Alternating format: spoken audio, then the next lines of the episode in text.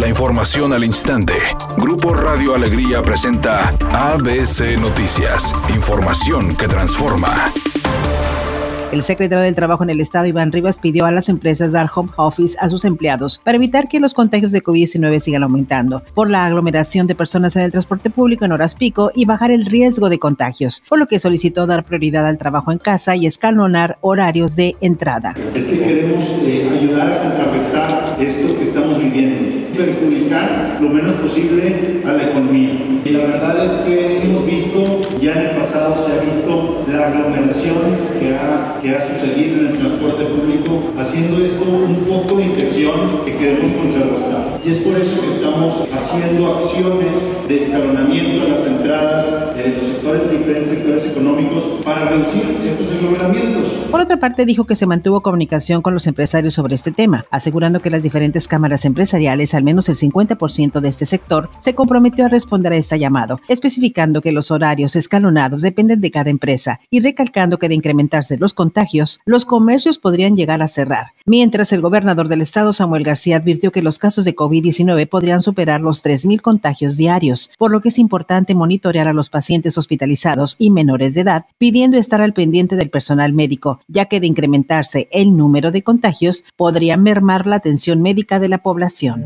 Después de haber solicitado 39 años de prisión contra el exdirector de Pemex, Emilio Lozoya, por los sobornos recibidos de la empresa brasileña Odebrecht, la Fiscalía General de la República informó que presentó una demanda de extinción de dominio para incautarle una mansión en la exclusiva zona de Lomas de Besares, Ciudad de México, cuyo valor rebasa 3.4 millones de dólares. La Fiscalía dijo que ese inmueble fue adquirido con los sobornos que recibió Emilio Lozoya por la compra a sobreprecio de una planta de agronitrogenados. Editorial ABC con Eduardo Garza. Con las reformas a la ley electoral de Nuevo León se hace más abierta la inclusión de personas con discapacidad en puestos de elección popular. Ahora en las próximas elecciones los partidos o coaliciones deberán postular cuando menos una fórmula de candidatos propietarios y suplentes que tengan discapacidad. Lo mismo para alcaldes, regidurías y sindicaturas. La inclusión es favorable en toda democracia. Ya se habían tardado.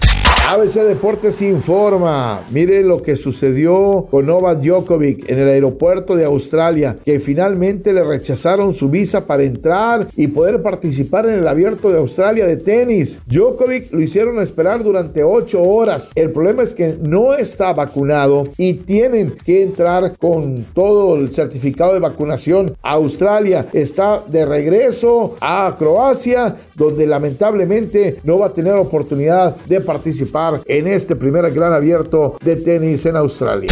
Ingrid Coronado, conductora del programa Todos a Bailar de TV Azteca, está envuelta en la polémica y según dijo no sabe ni por qué. Su exmarido Charlie, ex integrante del grupo Garibaldi, se ha dedicado a dar declaraciones en su contra. Y ella dice que lo único que está pidiendo es que la deje en paz, que si su hijo, quien es mayor de edad, no lo quiere ver, ella no es la responsable. Es una tarde con cielo despejado. Se espera una temperatura mínima que oscilará en los 18 grados. Para mañana viernes se pronostica un día con cielo parcialmente nublado. Una temperatura máxima de 16 grados, una mínima de 10. La actual en el centro de Monterrey, 26 grados. ABC Noticias. Información que transforma.